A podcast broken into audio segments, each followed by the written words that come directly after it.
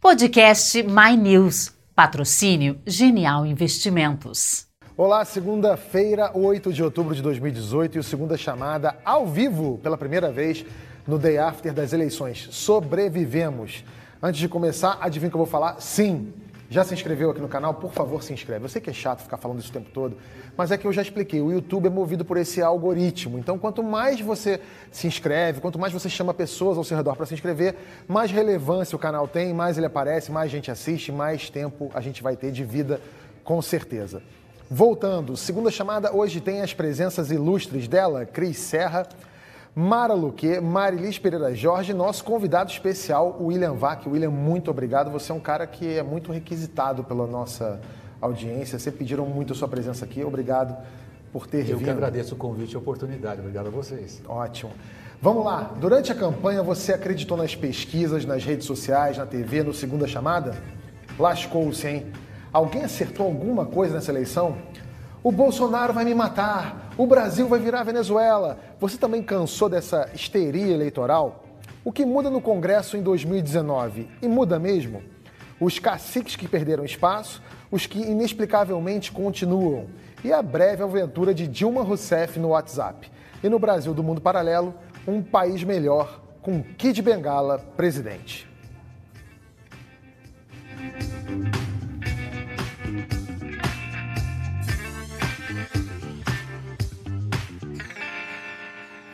Virada do Ciro na reta final, Bolsonaro presidente, mas sem apoio no Congresso, a importância do tempo da TV e o apoio do Centrão.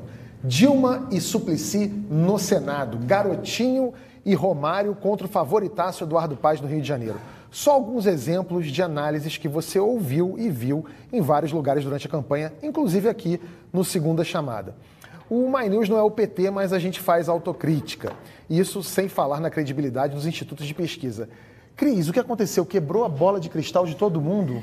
Olha, eu não acho. É, você mencionou alguns, algumas análises anteriores, assim, de meses atrás, ou, ou enfim, é, de semanas atrás. Eu acho que na reta final, os institutos de pesquisa, eles apontaram tendências. Eles não acertaram nos percentuais. Os percentuais acho que nos surpreenderam, mas, é, a, por exemplo... Eles erraram a favor, Cris. É, não, mas eu, Eles eu, erraram a favor do Bolsonaro e erraram a favor do PT. Não, mas, por exemplo, um Ambos caso tiveram que a gente mais do comentou, que eles diziam. Mas um caso que a gente comentou muito aqui, que foi a eleição no Rio de Janeiro, que o juiz que estava lá em terceiro lugar ultrapassou e chega para o segundo turno à frente e com percentual muito Ou Minas grande. Gerais. É, Minas Gerais, mas, mas ah, nos últimos dias os levantamentos já detectavam a subida desses, desses candidatos.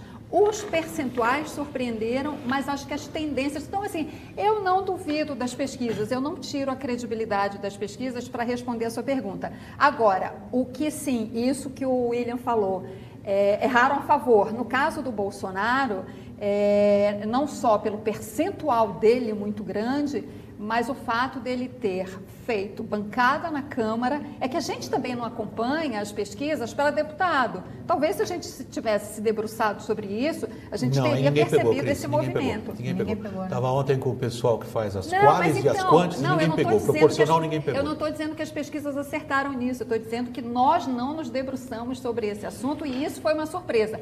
A bancada na Câmara e o crescimento no Senado. Eu acho que a também. bancada na Câmara, esse movimento que teve hoje de euforia no mercado, ele vem mais até da bancada que o PSL fez, que o partido do Bolsonaro fez, porque ninguém achava que ele fosse ter uma Peraí, mas olha, mas olha o Congresso. Quando olha né? o Congresso, tem que olhar o Congresso da grua, tá? Como você vê, a bancada que seria de oposição aumentou. Ela foi de 135 para 144 lugares na Câmara dos Deputados. A bancada dentro do Senado continua tão grande a oposição, supondo que o Bolsonaro leve a eleição. A oposição dele no Senado continua do mesmo tamanho, 18 lugares e 54. O que me parece que o mercado reflete é outra questão. Ele reflete a capacidade ou não do Bolsonaro de articular, além dos 308 votos, uma, um ataque à questão do gasto público. E este é um cacife político, muito mais do que o cacife da soma dos votos. Se a gente somar votos, a Dilma tinha a maior coligação no mundo ocidental e deu no que deu. Isso. Ah, Para vocês, qual, qual foi a maior surpresa? Porque teve gente graúda que não se elegeu, a história do Rio de Janeiro pegou todo mundo. Para você, qual foi a grande surpresa? Foi um percentual tão grande do Bolsonaro, foi ele ter feito bancada na Câmara, foi o Senado. Por exemplo, é, o, o, o, esse, esse, número grande do Bolsonaro, a gente tem que ver não só o número macro, mas alguns números específicos. Ele sai na frente do Fernando Haddad no que eu chamo de Triângulo das Bermudas, Minas, São Paulo e Rio, que são os três maiores colégios eleitorais do Brasil, ele sai na frente com uma vantagem enorme, enorme. A, a votação do Haddad é, em São Paulo e Rio de Janeiro é pífia. Olha, numa conta simples, é, ele, se ele, se ele tiver só metade dos votos que foram para o Alckmin, para o Meirelles e para o Amoedo, e não e o Haddad tiver todos os votos do Ciro e da Marina, ainda assim, nessa continha simples, conta de padeiro, tá? Uhum. Ele continua ganhando. Marilis, para você, qual foi a maior surpresa? Só uma coisa. É, tem uma coisa que eu acho que todo mundo ignorou ontem, quando começaram a sair os números. Tinha um dado das pesquisas que mostrava o seguinte: entre as pessoas que já tinham definido o voto, tinha um percentual de quase 30% que disseram que poderiam mudar o voto no dia da eleição. Então, isso pode ser uma das causas de todas essas surpresas. A maior surpresa foi no Rio de Janeiro. Né? Ontem, quando pesquisa, a pesquisa de boca de urna começou a ser divulgada, as pessoas não sabiam de quem se tratava. Né? O Wilson Witzel. Quem é essa pessoa? A Porque gente ele... se atrapalhou aqui até para falar é verdade. Dele. Exatamente. As pessoas, ele não aparecia, ele acabou, acabou atropelando Eduardo Paz, Romário. É... teve também uma surpresa que Tarcísio teve uma votação muito maior do que aparecia nas pesquisas. Mas é isso, acho que sem dúvida o Rio de Janeiro é que e foi você, a maior surpresa. Mara, qual foi? Para mim foi a bancada do, do Bolsonaro. Eu, ach, eu não achava que, ele, que o partido dele fosse construir, fosse ter conseguir eleger tanta, tanta gente. A explicação para mim foi a Minas explicação... Gerais. Eu achei a Dilma não se eleger, ficar ali na posição que ela ficou perto do que as pesquisas estavam falando, do que o próprio Gabriel falava aqui. É verdade. Para senador, não, sim, eu acho aí que... eu concordo que as pesquisas erraram. Para senador, especificamente, é, porque Dilma, teve muita surpresa. Dilma Suplicy, São Paulo foi uma surpresa para mim também. Mas São Paulo também, esse crescimento do Major Olímpio e da Mara Gabriels, também esse foi detectado. Mas Minas Gerais, concordo com você que foi uma grande é. surpresa. É. Eu acho a maior surpresa, no fundo, o tamanho dessa onda por mais que a gente tivesse se empenhado em entender a profundidade e o alcance é. e o que, que ela arrasta na frente dela, quando ela se dá, quando o tsunami vem, mesmo que você veja ele no horizonte, ele não te dá lá longe a ideia de tudo que ele vai destruir. E esse tsunami destruiu a política brasileira de tal maneira é. que, no fundo, nós estamos numa é. espécie de marco zero, com o que eu não estou fazendo um juízo de valor. Estou dizendo assim, a política que enxergamos no Brasil, ela muda completamente a partir do 7 de outubro. Para onde esse tsunami nos carrega, ainda eu acho que é um grande ponto de interrogação. Mas a composição dessas duas ondas, a onda que carrega o Bolsonaro e a onda antipetismo, as duas são um fenômeno político excepcional, que poucas vezes a gente vê, a gente é. tem oportunidade de viver isso. É. Durante toda a campanha falou-se muito em fake news, muito boato correndo pelo WhatsApp, sua tia mandando aquela notícia dizendo que o Haddad ia distribuir para as crianças mamadeira em formato de pinto ou que o Bolsonaro ia torturar índio na campanha. Bom, segundo o Instituto Ipsos, 62% dos brasileiros acreditam em fake news. Nós somos líderes mundiais. Dá para ter alguma ideia do impacto das fake news no resultado desse primeiro turno, Marilis? Olha, é, percentualmente não, mas é, obviamente o impacto foi muito grande, porque as pessoas é, passaram a se, se informar muito por, por conta das redes sociais. O IBOP trouxe no ano passado uma pesquisa mostrando o que, que ia influenciar o voto das pessoas. E lá atrás eles já sinalizaram que as redes sociais iam ter um papel muito grande ali junto com a, com a mídia tradicional. E a gente está vendo o que aconteceu. Agora, tem um impacto não só na eleição, mas no nosso dia a dia. Isso causa uma, uma insegurança muito grande nas pessoas e, e, e elas acreditam no que elas recebem, porque eventualmente, normalmente elas recebem essas, essas informações de quem?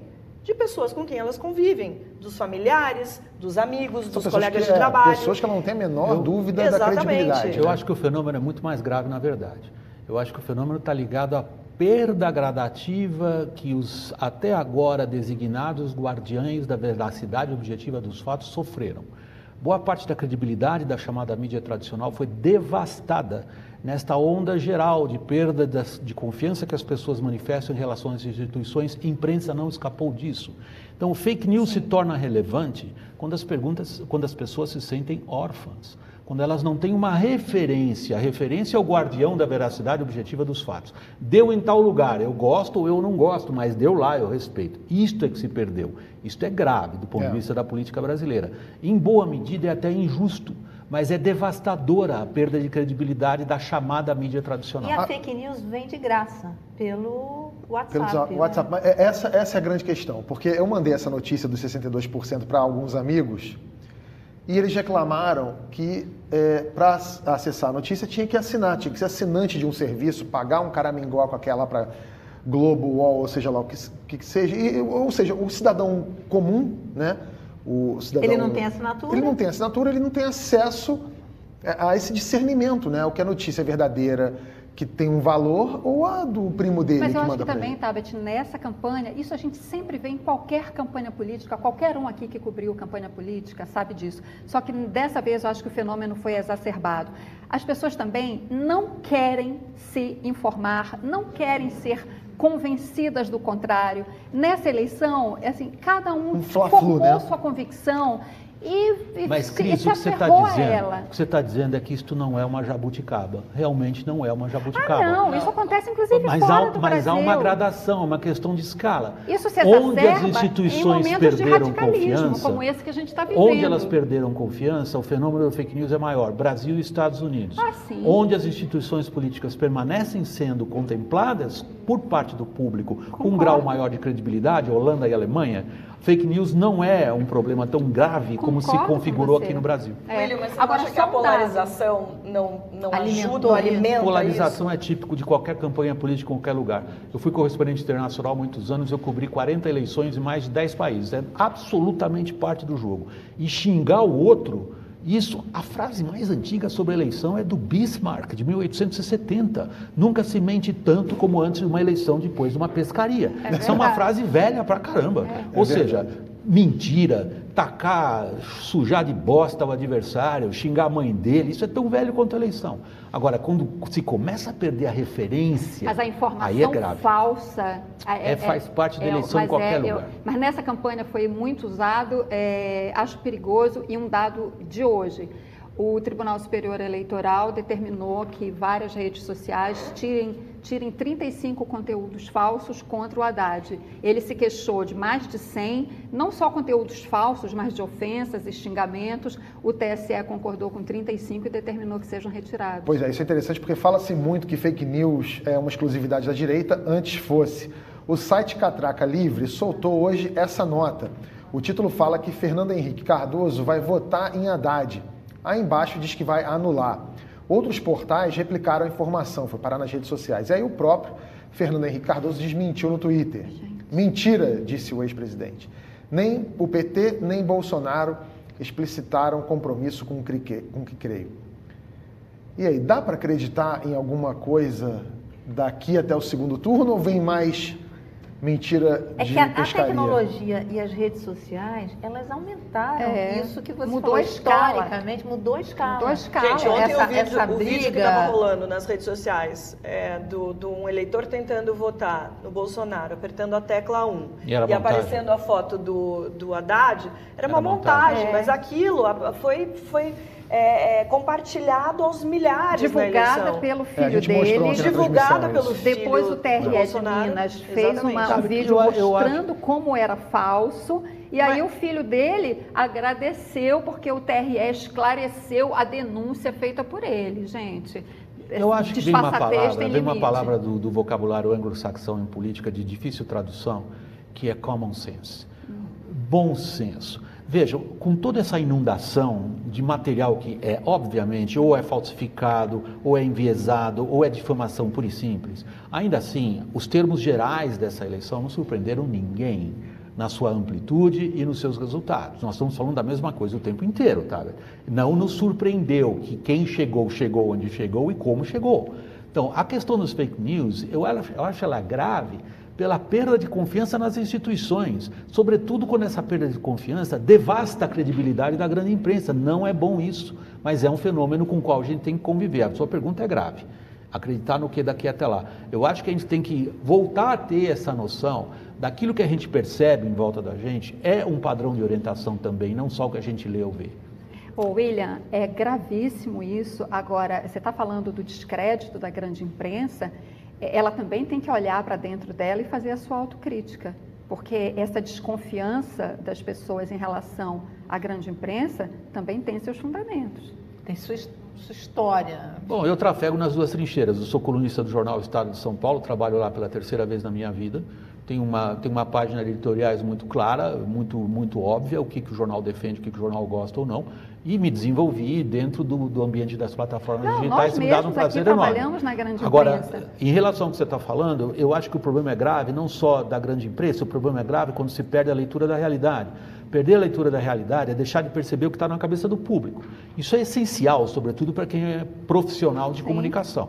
Isto aconteceu muito mais por falta de saber como reagir às redes sociais, por exemplo. Também. Ah, é. você fez uma coluna uma vez sobre isso que eu, eu, eu concordo 100%. A gente muito obrigado, não sabe... Você lembra qual é? Porque eu não lembro.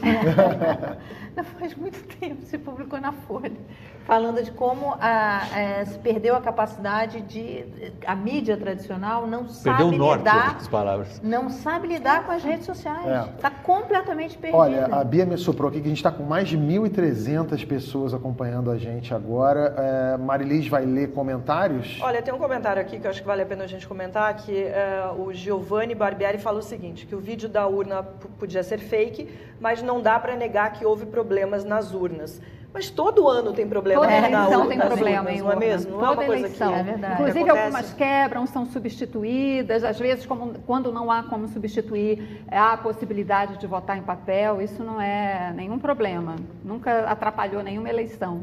Bom, eu nasci em 1974. De lá para cá, o Brasil sofreu, é, sobreviveu aos militares, à morte do Tancredo, ao governo Sarney, ao impeachment do Collor e da Dilma, à lambada e ao escanteio curto. Mas agora, pelo que dizem, parece que o país vai mesmo acabar. O Brasil vai virar a Venezuela, o Bolsonaro vai me matar. É o comunismo, é o fascismo, vem meteoro. Essa eleição despertou o histérico do brasileiro, não foi, William? Não, acho que não, na verdade. não. Claro que despertou. Brasileiro sempre foi assim. Se você o Nelson Rodrigues depois da derrota de 1950, ah. se você considerar como os nossos cronistas do futebol souberam captar muito melhor a nossa alma nacional do que muitos de nós cronistas políticos, perdoe, não quero incluir você nessa autocrítica, estou fazendo pelo meu lado, Cris. Eu acho que a gente tem essa tendência exagerada, latina, emotiva, bacana que nos faz, por um lado, muito lindos e por outro, muito violentos. Eu acho que a gente trafega num, num, numa situação de complacência e acreditamos em alguns mitos que não têm nada a ver com a realidade. Não, mas olha só, é que nessa, nessa eleição especificamente, eu, eu não sou tão experiente quanto você em eleições, mas. Eu assim... cobria de 89, foi uma pauleira pura, hein? Então, foi pauleira 89, pura. Mas a de 89 não é. foi tinha tanta. Não, não, não então. Foi, mas, não, foi tão tô... violenta quanto não? essa. Não, Como que não? É que não tinha internet. É que vocês todos são é. tão jovens, né? Eu que sou super velho aqui. Não, eu 74 é uma criança aqui sentada assim. nessa cadeira. Oh, vocês não podem imaginar que existe um mundo antes da internet. E se alguém falasse de Brizola, ou de Lula, ou de Collor, ou de Covas, ou de Ulisses em 1989, está arriscado a apanhar ou ser aplaudido. Não, não, é que não reverberava, porque hoje tem a internet. Mas olha só, o que eu estou querendo dizer é que a reação das pessoas está sendo muito Passional. apaixonada. apaixonada. Assim, é... Eu tenho amigos de esquerda e de direita. E Mas vem cá, eu tenho amigos esclarecidos que já mandaram áudio falando assim: se esse cara ganhar, eu vou ser torturado. Eu vou estar no pau de arara. e chora e fala da família. E ao contrário também. Isso aqui vai virar uma nova Venezuela. Eu não quero virar mendiga. As pessoas estão enlouquecendo. É verdade. Aliás, tem uma pergunta aqui. A Viviane Pires está perguntando: o Brasil está mais para Venezuela ou Argentina? Olha, eu preferia que a gente estivesse mais para a Argentina porque pelo menos eles têm um senso assim muito forte de dramaticidade e tango. A Venezuela é um uma coisa mais espetacular. e a Venezuela é uma coisa mais caribenha. Tem algo assim, é, tem um calor ali que lembra muito a Bahia sem nenhuma comparação. Eu estou pelo menos dizendo do clima, latitude, ok? A latitude da Venezuela e aquele mar daquela cor, as pessoas têm uma outra atitude. Os argentinos são mais dramáticos. Eu prefiro mais aquela proximidade na Argentina entre o amor e a morte. Os motéis na Argentina são próximos do cemitério de la Recoleta. Nossa senhora, gente. Aquilo- Nem- nenhum nem outro, vai. Aqui não sou eu, fui editor outro. de cultura inútil, não esqueça disso, tá? Ué, aquela muita máxima, cultura sabe por que eu gosto tanto de tango? Porque tem sempre um argentino sofrendo. E uma, uma argentina, não esqueça. É. As feministas quiseram proibir o tango uma certa época, porque o tango é o domínio do espaço entre as pernas da mulher, basicamente a coreografia. E isso, de um ponto de vista das, das feministas argentinas, era considerado uma ofensa grave. Felizmente foi superado. Felizmente mesmo, porque eu acho que inclusive a mulher pode fazer o que ela quiser, até onde ela quiser, e deixar quem, quem ela quiser colocar a perna onde, que eu tô, onde ela é quiser. evidentemente que eu estava aqui enchendo o saco de algumas feministas, algumas amigas que eu conheço que vão falar, como que você falou uma coisa daquela? Não, essa é tudo. Tem, uma- tem um outro comentário que eu acho que vale a pena a gente comentar também, que é o seguinte, o do Douglas Menezes. O maior problema das fake news é a impossibilidade de corrigir o estrago já causado. Isso. Porque rea- realmente, ó, ainda que depois a gente né, vá atrás, principalmente quem está interessado, de, da verdade por trás daquilo... Mas quem deu lição disso para nós foi o Maluf, lembra? Não tem Lembra que o Maluf falava para gente, quando realmente. era repórter, Cristina? O Maluf falava assim: se alguém me disser que eu sou viado, eu nunca vou sequer responder, porque dirão, Maluf nega que é viado. Não, ele, tinha, ele tinha uma noção do que, que é o estrago que a pergunta em si já faz. Isso. É a chamada raposa política. Ele tinha uma outra coisa que era, ele falava assim que eu vi uma entrevista dele, ah, mas dizem sempre que o senhor é ladrão. Ele falou, não, político é sempre ladrão ou viado. Eu, Como ladrão, então tudo bem. A Marilise escreveu uma coluna falando do, pate- do papel do PT na criação desse nós contra eles, que transformou o Brasil nessa esquizofrenia. Alguma chance do, do PT fazer uma autocrítica? Vocês não acham que o PT já passou da hora de ir para o divã? Ou é, só, ou é a esquerda como um todo? Bom, ele primeiro vai brigar se é Freud ou Jung, que iria eventualmente colocá-lo no, no, no- divã, e se a relação deles com a questão da mentira ela é freudiana ou não. Eu acho que ela é ideológica e política mesmo, e vem das matrizes político-ideológicas do PT com um forte conteúdo bolchevista. Eu não sei se o PT vai fazer autocrítica. Agora, se o Haddad eh, quiser ganhar a eleição, o que, que é um desafio enorme, porque nunca houve, eh, Essa virada, de né? 1989 para cá, nunca houve reviravolta no segundo turno de eleição presidencial. Sempre quem foi para o segundo turno em primeiro lugar ganhou. Para governador houve, eh, mas são eh, um percentual de cerca de 30%. Agora, para governador, nos casos em que houve reviravolta, a diferença do primeiro para o segundo colocado era pequena. Só tem, tem um único caso de reviravolta espetacular numa eleição para governador, que é em 1994. Ou em Minas Gerais, o Hélio Costa, o Hélio Costa e o Eduardo Azeredo foram para o segundo turno. O Hélio Costa lá na frente, o Eduardo Azeredo deu teve uma virada espetacular e, e ganhou. Mas foi o ano do plano real, ele era, o ele era do PSDB. Então, enfim, o Haddad tem uma tarefa gigantesca pela frente. Se ele quer. é, é, Tá, Beth, não cabe se autocrítica. ele pensa Pensa. em- em se Coloque-se você ele na tem- situação do partido. Este é um partido que tem Estado maior, pensa a realidade e traça as linhas. É um partido de quadros, tradicional, clássico de esquerda. O partido sempre tem razão. Mas se ele ele- mandou você para um lado, ele tinha razão. Se ele mandou você acha- para outro, tem razão. Não cabe autocrítica, porque a linha do partido sempre é correta. Mas pro, É, mas não, eu entendo isso, eu entendo que a busca do partido é sempre pelo pode- poder. Pode. É isso que o partido existe. Então, mas o, o que me, o que me deixa na dúvida em relação à postura do PT é que é, existe uma postura da direita e uma postura da esquerda. A postura da esquerda, ela sempre foi mais romântica que a postura da direita. A direita sempre me pareceu mais pragmática e a esquerda me pareceu... Tanto é que você vê o próprio comportamento dos Ah, candidatos eu mais acho à lindo que você caiu nessa conversa, né? Não. Porque se, se- se a gente, se a gente considerar a raiz dos partidos de esquerda, são partidos que de românticos tem pouquíssimo. Não, mas não é, não é disso que eu estou falando. Eu estou falando da postura dos. Você vê, você vê o Boulos quando ele vai fazer uma pergunta para o Fernando Haddad na, no debate, fa- falta uma música romântica de fundo. É, enquanto isso, do outro lado, você não, não vê isso acontecendo muito. Então, eu achava que por conta da crise do PT. Para ser simpático ao Boulos, só se você quiser considerar Beethoven no começo do século XIX, precedendo as revoluções liberais que vão levar ao Manifesto Comunista de 1848. Isto para ser simpático ao Boulos. É nesse tipo de música romântica, na ideia dos revolucionários russos, que antes de abraçar uma causa, eles abraçavam uma ideia, abraçavam uma filosofia. Por isso que a Rússia é um país tão importante, porque a filosofia se transforma no gulag a filosofia leva aos massacres stalinistas. A filosofia leva à postura de totalitarismo e domínio da sociedade. Então, e é aí não há mesmo. autocrítica possível. Essa filosofia da esquerda, eu achava que em algum momento ela ia aparecer mais flagrantemente nos movimentos dos partidos e dos candidatos nessa eleição. É, achei que aquela onda Ciro, achei, em algum momento eu pensei Olha, que o PT poderia botar são o galho traumatizados dentro. por uma autocrítica do século XX que mudou a realidade política do planeta. Foi quando Nikita Khrushchev, em 1956, denuncia os crimes de Stalin. Aquilo derrubou os militantes comunistas no Brasil para o resto da vida. A ideia da autocrítica é sempre associada à ideia da destruição da capacidade do partido de dirigir. É uma derrota. A mesma coisa que acontece com Gorbachev. Gorbachev faz a autocrítica e implode o sistema soviético.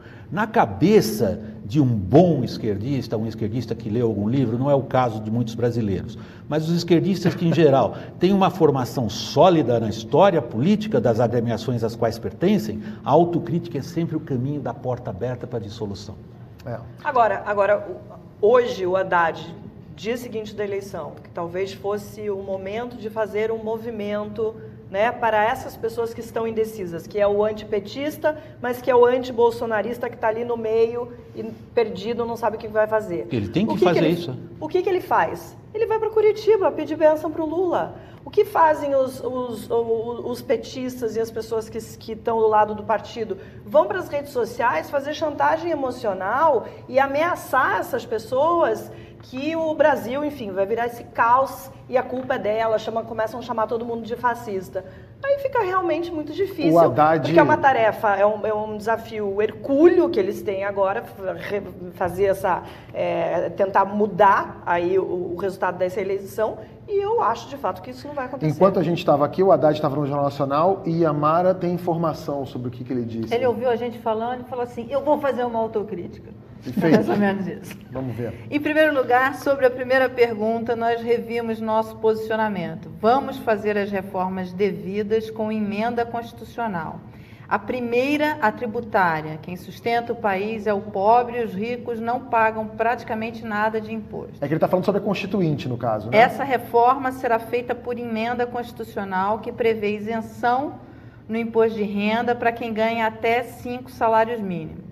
A segunda reforma é a bancária. Não é possível ficar com essa concentração de bancos e altos juros. Se fizermos que os juros baixem, as pessoas voltarão a investir e contratar. A terceira é o fim de congelamento de gastos. Estou vendo o mercado desabar se ele tiver chance.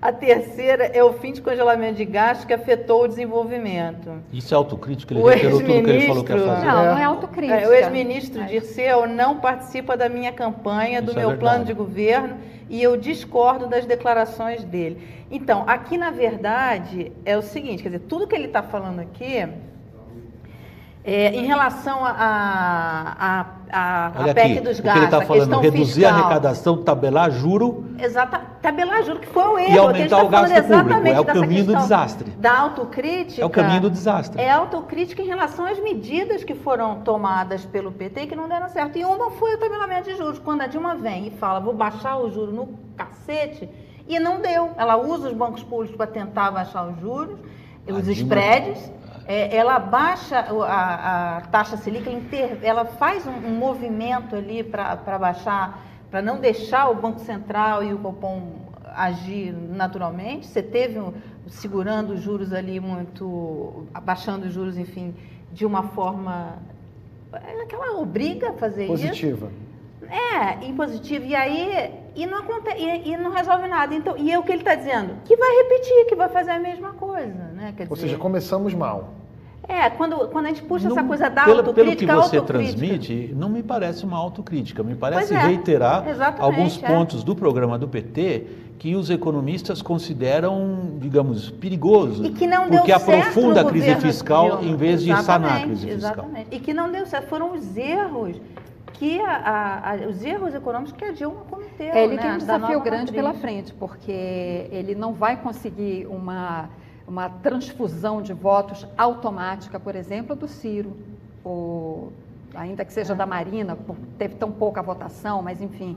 É, o que se espera, o que se esperava, pelo menos, é, entre pessoas é, próximas à campanha dele, era uma, digamos, entre aspas, aí uma correção de rota, justamente para poder formar uma Mas, frente, Cris, chamar é um problema outros sério para ele do ponto de vista da, digamos, de conciliar a tática com o discurso.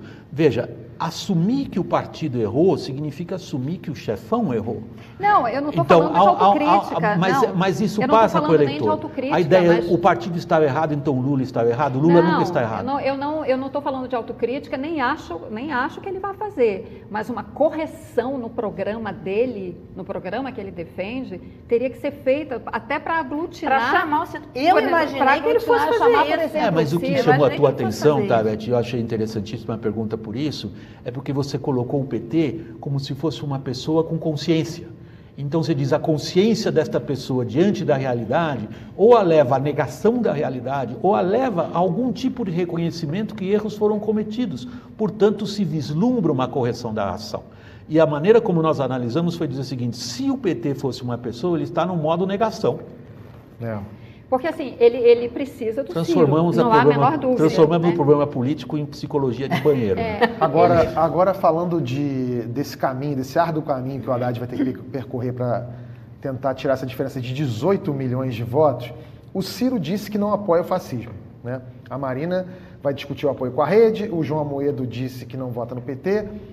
Qual apoio Bolsonaro e Haddad querem ou não querem? O Haddad, eu estava falando aqui, é, ele, ele precisa do Ciro. É, sem o. Sem, e agora, o, o- ainda que o Ciro. é, é, Do Ciro e muito mais, né? Não, mas assim, essa- essa transfusão de votos, ou essa transferência de votos não acontece automaticamente, né? É, agora, também o eleitor é livre, não é porque o cara votou no Ciro que automaticamente agora vai se alinhar Vai- com é. o PT. E por isso que eu estou falando, e, e, ah, pelo menos o, o que eu captei de pessoas próximas à, à- à campanha do Haddad, é que há uma expectativa, pelo menos de uma parte, de um setor da campanha, que ele fizesse uma modulação no programa para sim atrair o Ciro. Porque tem escaramuças aí que ficaram do primeiro turno, tem feridas abertas, é, enfim, o Ciro é, é um Entre democrata. eles, inclusive, né? Sim, não, É. eu estou falando justamente, Justamente entre deles eles, dois. É, o Ciro tem lá as suas mágoas, os seus ressentimentos. Então, assim, o, o Haddad precisa fazer um movimento para atraí-lo. E neste momento, na situação em que o Haddad está, ele, na verdade, precisa estender o tapete vermelho para o Ciro Gomes. Até porque E- havia uma expectativa da esquerda de se fazer uma, um movimento em torno do nome do Ciro. Isso. Quando a gente, quando, quando eu estive em Harvard lá no Brasil Fórum, que a gente até deu uma entrevista, entrevist- nós entrevistamos o Flávio Dino e o Porra, Flávio que chique, hein, meu? Lá no Harvard, caraca.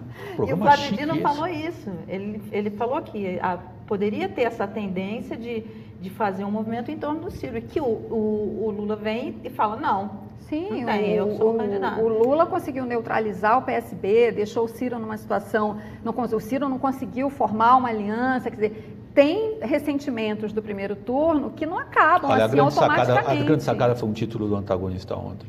O Haddad chegou onde chegou pelo Lula e perdeu pelo Lula. Essa, aí ele capturou o paradoxo dessa situação. Jamais teria progredido tanto na preferência de votos como progrediu, não fosse a figura desse, essa figura de enorme relevância política e Sim, também perde sim. por conta dessa figura política. Sim. O grande erro político pré-eleição é a rasteira que o Lula mandou dar no Ciro e no Essa PSD. foi a Essa, jogada. quando a gente, eu sou um fascinado pelo, pelo papel da personalidade na história. Em que medida é, decisões tomadas por seres humanos que a gente pode identificá-los alteram ou não o curso das coisas. Nós temos uma aí uma clássica. Tivesse o Lula tomado outra decisão e julgado menos com o próprio fígado a realidade diante dele, Eu acho que os partidos de esquerda teriam entrado numa posição muito mais forte nesse primeiro turno e com um segundo turno, talvez, talvez com chances melhores. E veja, o Haddad... Mas é uma pergunta que começa com C, toda pergunta que começa com C, sabemos, não tem resposta. É, o Haddad, ele foi bem onde? No Nordeste e no Pará, mas ele não, ele perdeu o Ceará. Por quê? O Ciro ganhou no Ceará. O Ciro é muito forte lá. O Ciro é muito forte no Ceará. Então ele precisa sim. Ah, o Ciro ontem falou ele não. Significa que ele está com Haddad? Uma coisa é ele ficar de boca com Haddad, outra coisa é ele trabalhar pelo Haddad e transferir votos. É verdade. Entende? E ainda mais no Ceará isso vai acontecer. A Mara agora tem o que Jair Bolsonaro falou no Jornal Nacional. Bolsonaro diz que não vai acabar com o Bolsa Família. Ele diz que não terá CPMF, que também estarão isentos quem ganha até cinco salários mínimos e que acima disso todo mundo 20%. É, Bonner citou a Constituição e o Mourão que, que fala que uma nova. Aquilo, aquela declaração que o Mourão deu, é, que, o, que uma nova Constituição não precisa ser feita por eleitos. Né?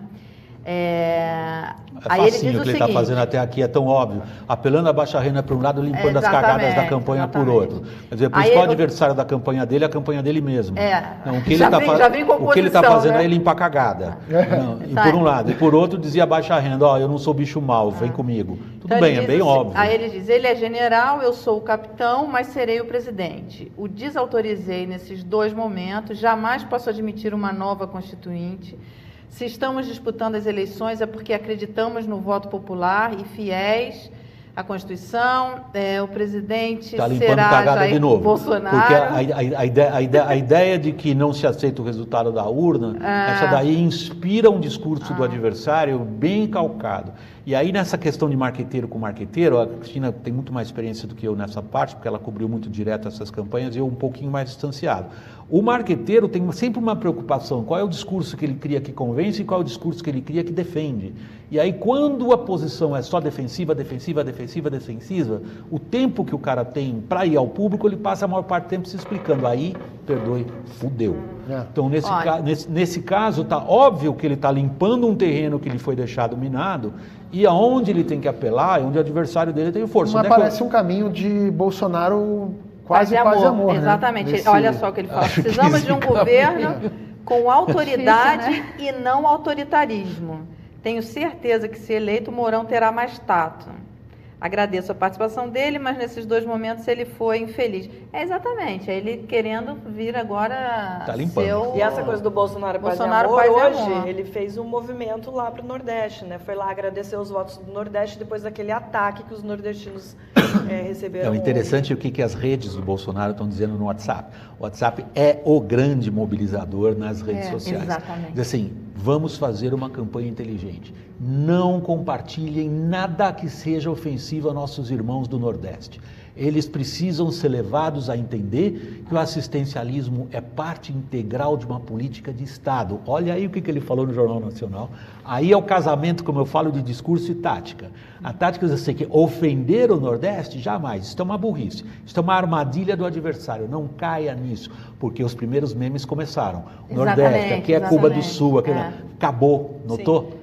Então, Ou seja, ele fez a autocrítica. não, o que parece que a campanha Pra dele está recuperando, para usar a linguagem, para usar a linguagem Não, militar. Para fazer autocrítica, Mas, tem que, mas tem Cris, que Tá muito É longe. outro Cris, ponto, quando Cristina. ele fala isso, eu não estou não dizendo é que outro fez ponto. Não, ele está fazendo Ele um tá fazendo- realinhamento de Não. discurso. Mas fazendo uma- Autocrítica Não, é é outra não, coisa, Cris, gente. ele está usando uma linguagem militar. Ele está restituindo a unidade de comando. Tá, perfeito. O que ele, o que ele não é perdeu foi a unidade de comando. Que não é autocrítica. E que Não, muitos. não, Cris, Não é- é autocrítica de jeito nenhum. Não é. Isso é unidade ele- de comando. é, mas ele, ele, Perfeito. ele mostra como se ele, ele tá, quando eu falo que ele está fazendo uma autocrítica, ele está fazendo uma autocrítica da campanha, fazendo essa mudança que você está falando. É, Não, Seria a mesma é. Ordem Unida. Porque, por exemplo, quando, quando o Haddad Então, reforça ordem unida é uma essas coisa. coisas... Ordem unida é todo mundo perfilado, olhando a bandeira e cantando o hino. Unidade de comando é quem está lá na frente dizendo que é para É cantar o hino. É isso. Olha, tem um comentário aqui do A gente já tem Cleiton. mais de duas mil pessoas, não é isso? Tem. É, tem. Então E vai, tem um o comentário aí. Não vou do- fazer você mudar. Do- 2.228 pessoas ao vivo. Eu tenho um comentário do Cleito Emiliano Justo dizendo que vivi para ver o William Vac falar fodeu. Meu marido falou a mesma coisa, me mandou mensagem agora. Cara, eu sou muito brincalhão e boca solta. Eu já paguei um preço alto por isso. Não, eu já, Eu já sou- consegui. eu Cristina sou- Serra e William Vac. né? Eu sou completamente desbocado. Você não estava no dia que eu falei. Eu falo as maiores barbaridades. Você não Eu falo estava, as maiores não, barbaridades. Tão Por isso que era um grande tava- fã do que vocês faziam. Eu sou, acho que fã de carteirinha número um. Porque aquela sempre foi a minha linguagem. Falava, ah, cara, não me enche o saco, fudeu, vai tomar no cu, não me amarra Olha aí, ó. paciência. É isso que o Brasil Olha queria. só, William. Eu falei, eu sempre fui falando que desse você está jeito, parecendo uma freira carmelita aqui na frente do William Mas é verdade, para vocês verem que, que né? Não é Agora, freira agora carmelita, não. Ele tá séria. São Jorge de Bordel. Olha aqui, William Vac, esquerdista. Eu sou esquerdista? Esquerdista comunista. Ah, mas olha, isso aí eu vou te falar. Todos nós aqui já fomos Ah, chamados de chamada de petralhas tudo. E de ou de fascistas e coxinhas em. Ah, não, é bobeira. Tem uma também, pergunta cara. aqui do Os Lucas, caras nem sabem o que estão falando. Lucas mano. Evaristo dos Santos, ele fala o seguinte: queria saber o que vocês acham da questão da regulamentação da mídia que aparece no plano de governo do PT. Ah, isso é uma porcaria que não tem nem nome. Fala, tempo- é, nenhum, perder nenhum tempo com governo uma ideia fazer. dessa. Nenhum tá governo. Qualquer pessoa que colocar Faz isso no seu programa de governo, nenhum É, vai fazer verdade, isso. isso, na minha opinião, além de ser um absurdo, é nada mais do que uma, um afago naquela militância que vai pra rua chamar a Globo de golpista e, e quer, quer, vai pichar a porta da Veja. interno. É só para dizer, olha aqui, ó, a gente vai regulamentar a mídia. É. Mas, cara, os caras estavam aí há quatro, quatro mandatos, o que, que eles regulamentaram? Não regulamentaram nada. No auge da popularidade É. não fizeram isso. Só mais uma pergunta aqui. É, A Francine Chimelo Paim pergunta o seguinte: o que vocês acham dos evangélicos pressionando vários fiéis a votarem é, no Bolsonaro? É, isso tem dos dois lados, né? Porque hoje a, a- a- assessoria de imprensa do PT já mandou mensagem Sim, com recebi. evangélicos com Haddad. Então, Eu acho que a gente não pode ignorar, e aí de fato a gente tem que dar uma olhada. Aí vamos mudar de conversa, tá? Esquece o fudeu, vai tomar naquele lugar e tudo mais. Aleluia. Vamos voltar, vamos voltar ali ao Glória a Deus, Beethoven. glória a Deus. tá? Vamos voltar ao Beethoven, filosofia, começo do século XIX e tal. O cara vai de se, se, a Beethoven a- gente, se a gente olhar para a formação do caráter nacional brasileiro, a gente não pode ignorar a perda de influência da Igreja Católica Romana, por um lado, e o surgimento e importância cada vez maior das igrejas pentecostais, das ditas evangélicas, que não chegaram como chegaram nos Estados Unidos a fazer o, o Get Rich or Die Trying, que tem naquele famoso rapper 50 Cent. Fique rico ou morra tentando. As nossas não chegaram a isso, mas elas bateram num veio do eleitorado que reafirma, primeiro, esforço individual.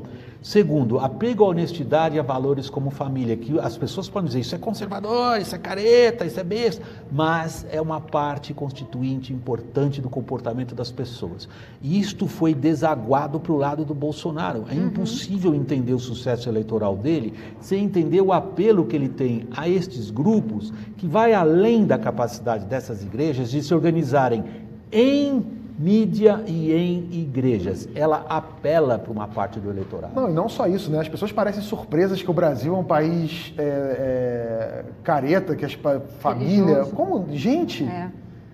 as pessoas realmente estão fechadas nas bolhas do Leblon, Eu acho achando mundo isso é que. ruim, gente. é. É. O mundo é o Brasil. Eu acho que isso, é. esse aspecto que o William está levantando, acho que explica muito o sucesso da campanha do Bolsonaro, É. junto com a pauta da segurança, porque assim, é, claro, o Bolsonaro tem uma plataforma de extrema direita. Ele é um candidato de extrema direita. Vamos usar as palavras, é, dar às coisas o nome que elas E têm. ele nunca escondeu isso. Mas, e ele nunca escondeu isso, certo? Ele é um candidato de extrema-direita, mas o eleitor dele não é necessariamente um eleitor de extrema-direita.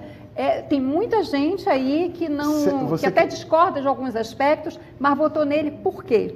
A questão da segurança. A pauta da segurança teve um peso Sim. muito grande nessa campanha. Cê- cê- 63 mil homicídios num país, num ano, É é, mais coisa, do que é. Estados Unidos e Europa combinados. Nos últimos não é 12 anos foi assim, né? Hã? Nos últimos 12 anos a gente mata mais de 60 mil pessoas por, ano, ano. homicídio. Não há guerra no mundo que Sim, faça sim, isso. então, isso teve um peso. A questão que a gente chama genericamente, digamos assim, a guerra cultural, questão de costumes, aborto, ah, como ele é, é, Você sabe que é por aí que eu estou vendo mais pelo lado guerra cultural do que pelo lado plataformas?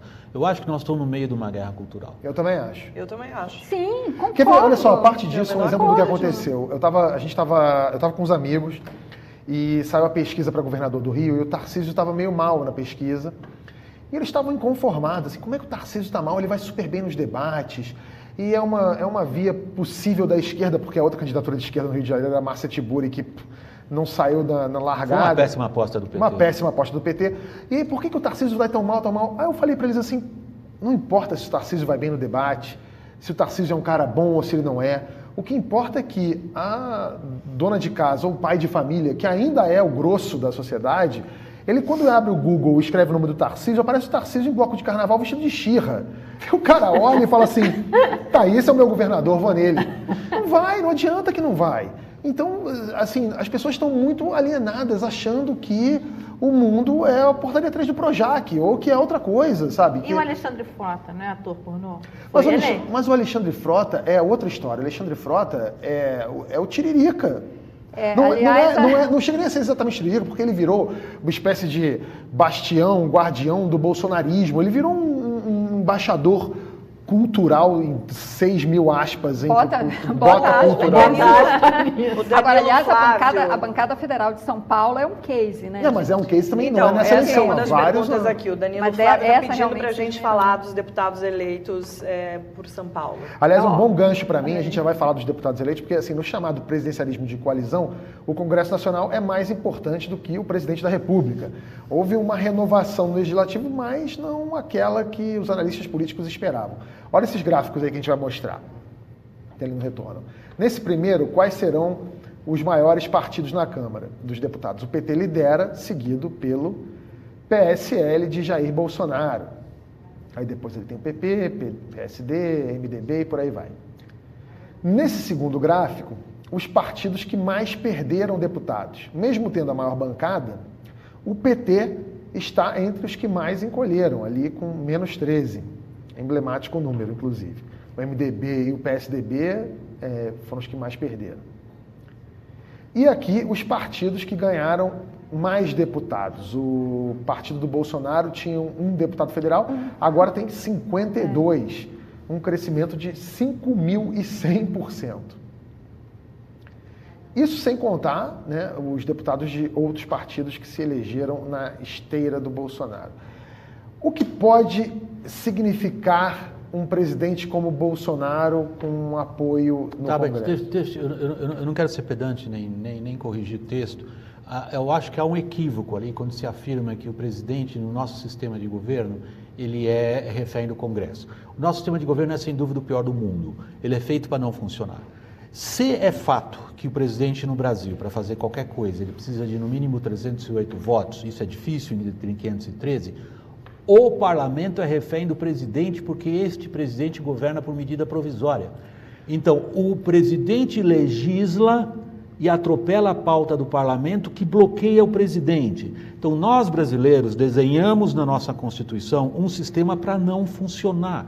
Nós pensávamos que faríamos um país parlamentarista e colocamos, por experiência nossa do regime militar, do regime autoritário, da ditadura, nós colocamos ali uma figura forte controlada por um parlamento forte. Então podia dar no que deu.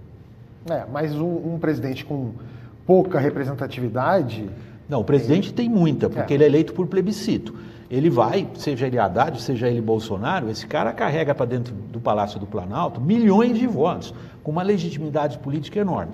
Porém, o nosso modo de eleger proporcional é este que você queria abordar agora, e eu interrompi, desculpe, estraguei Imagina. o teu script.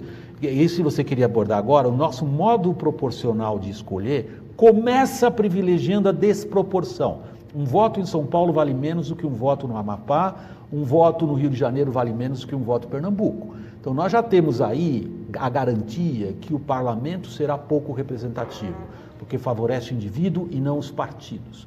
Um parlamento sem partidos fortes, com 30 partidos, jamais será um parlamento digno. Esse parlamento digno de baixa representatividade se choca com um presidente com altíssimo prestígio por milhões de votos. Não vai dar certo, não tem como dar certo. Então, já não tinha como dar certo no primeiro governo do Lula. Correto. Né? E aí teve mensalão e por aí vai. É por aí que eu ia. Nesse, nesse sentido não vai mudar. Agora, seja quem for o eleito, se o Bolsonaro for eleito, ele tem a bancada dele, ele não tem maioria, mas ele parte de uma bancada com um número significativo, Considerável, né? considerável. Agora, vai haver aí um rearranjo partidário, com certeza. É, e um presidente como ele, se for eleito, é, o, o presidente no Brasil funciona como um imã. Se ele foi, ele estava até certo ponto na campanha, desacreditado. Inclusive, teve um período aqui que a gente conversou isso várias vezes, ele não conseguia escolher um vice, ele não tinha um vice.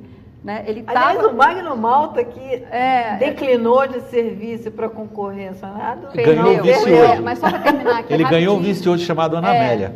Só para terminar rapidamente, quer dizer, ele que apesar de estar, ele se manteve o tempo todo à frente nas pesquisas, mas ele não conseguia em determinado momento nem fechar um vice.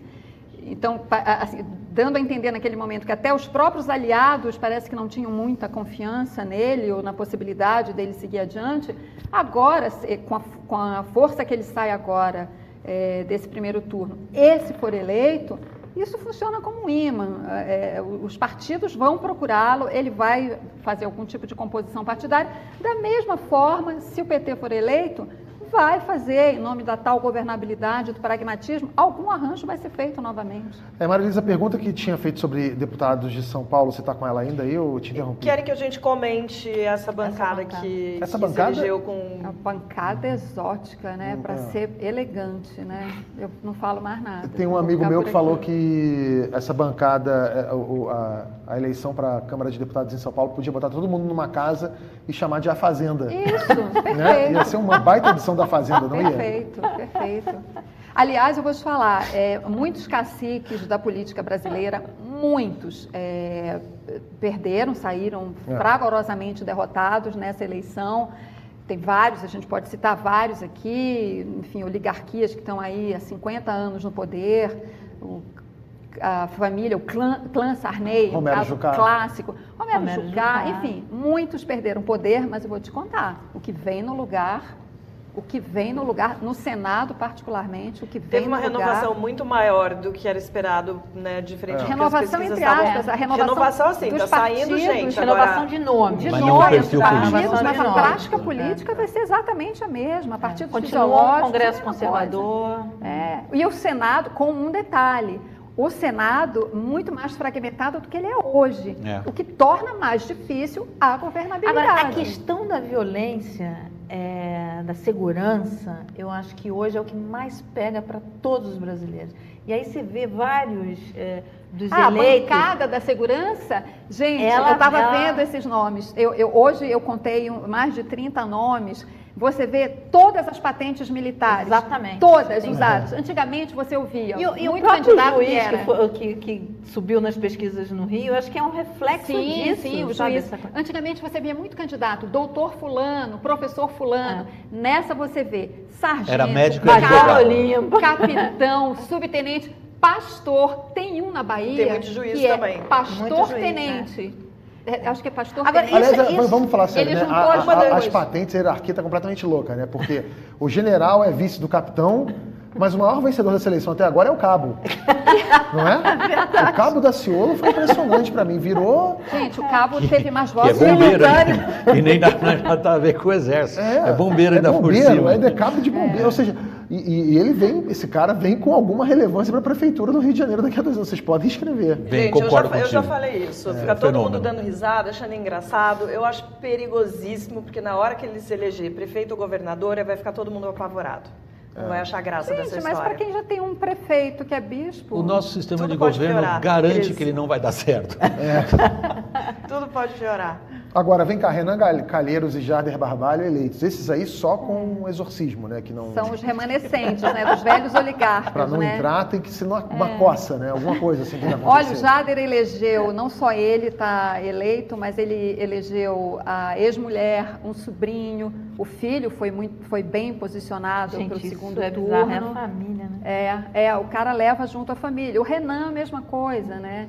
Aí Mas, vai um recado, vai- Cristina, para aqueles entre que estão nos acompanhando aqui, que gostam de uma boa bibliografia e para que tente explicar isso, a gente volta para um livro de 1958. chamado Os Donos do Poder, Ah, sim, Raimundo sim. Faoro. É impressionante como esse livro continua atual. Atual, é e o que, que ele diz nesse livro, basicamente? Os donos do poder não é um grupo de caras que se reúnem lá atrás numa sala e resolvem combinar entre eles o que vai acontecer.